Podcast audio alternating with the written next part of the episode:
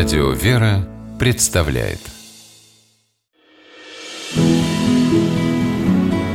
Имена, имена милосердие.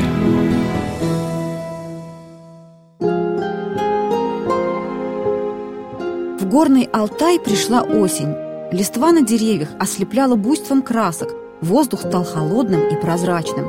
Для Петра Макушина, молодого выпускника Санкт-Петербургской духовной академии, это была уже вторая осень на Алтае.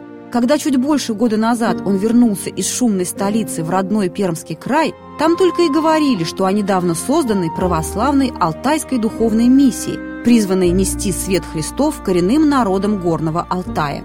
Миссия остро нуждалась в добровольцах, готовых проповедовать Евангелие вдали от цивилизации. Петр Макушин, не раздумывая, предложил свою кандидатуру.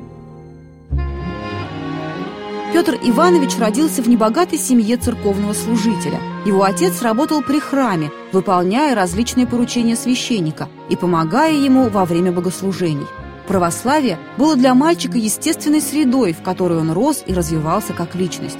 Неудивительно, что, окончив духовную семинарию в Томске и академию в Петербурге, молодой человек обрадовался возможности потрудиться на благо церкви. О своем решении отправиться миссионером в Горный Алтай Петр не пожалел ни разу. Друзья и родные, пытаясь отговорить молодого человека от рискованного предприятия, пугали его дикарями с бубнами и шаманскими ритуальными танцами – но Петр Иванович увидел в жителях Алтая людей, также остро нуждавшихся в евангельском слове, как и все остальные, и с благодарностью искренне принимавших его в свои сердца. За короткое время Петру Макушину удалось организовать на Алтае школу для мальчиков, где готовящимся принять крещение он рассказывал об основах христианской веры, а новокрещенным преподавал закон Божий и обучал грамоте, чтобы они могли самостоятельно читать Библию.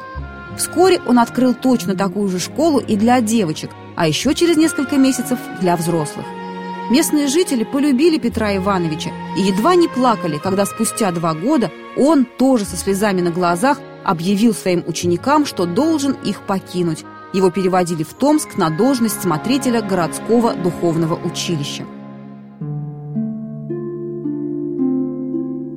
Через несколько лет он напишет «В дебрях Алтая, вдали от шума, мысль о помощи простому, бедному народу ожила во мне. Помогать путем внедрения знаний, распространением среди народных масс образования. Эта мысль не переставала быть моей путеводной звездой и всегда определяла и направляла мою скромную общественную деятельность». Приход нового смотрителя студенты духовного училища поначалу восприняли настороженно – они ожидали новых ограничений и ужесточения дисциплины, но вместо этого Петр Иванович отменил в училище телесные наказания, открыл спортивный зал и библиотеку. В это же время Макушин начал развивать собственное дело, которое могло бы дать ему возможность жертвовать деньги на благотворительные и просветительские цели. Он выбрал, как тогда всем казалось, самое невыгодное занятие – книготорговлю – она была настолько непопулярна среди сибирского купечества, что лавка Петра Макушина оказалась первым на всю Сибирь книжным магазином. Бизнес Петр Иванович вел, по мнению коллег, чересчур мягко. Цены устанавливал минимальные, делал огромные скидки бедным студентам, разрешал приобретать ценные издания в рассрочку. Так что для всех стало большой неожиданностью, когда Петра Макушина официально признали одним из успешнейших предпринимателей Томска.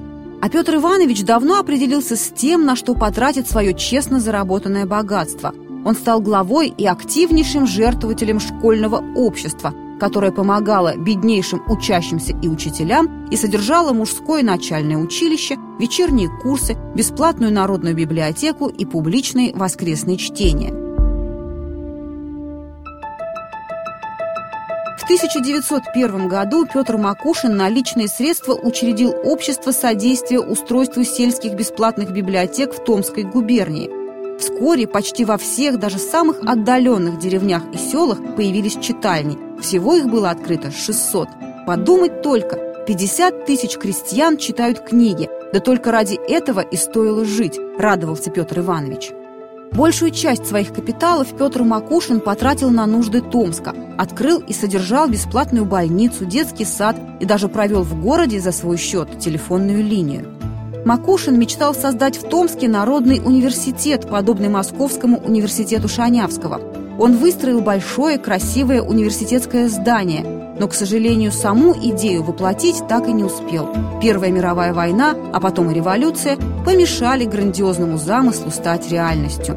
Зато в наши дни в этом здании, продолжая традиции томского благотворителя, расположился культурно-просветительский фонд имени Петра Ивановича Макушина и музей, посвященный его памяти.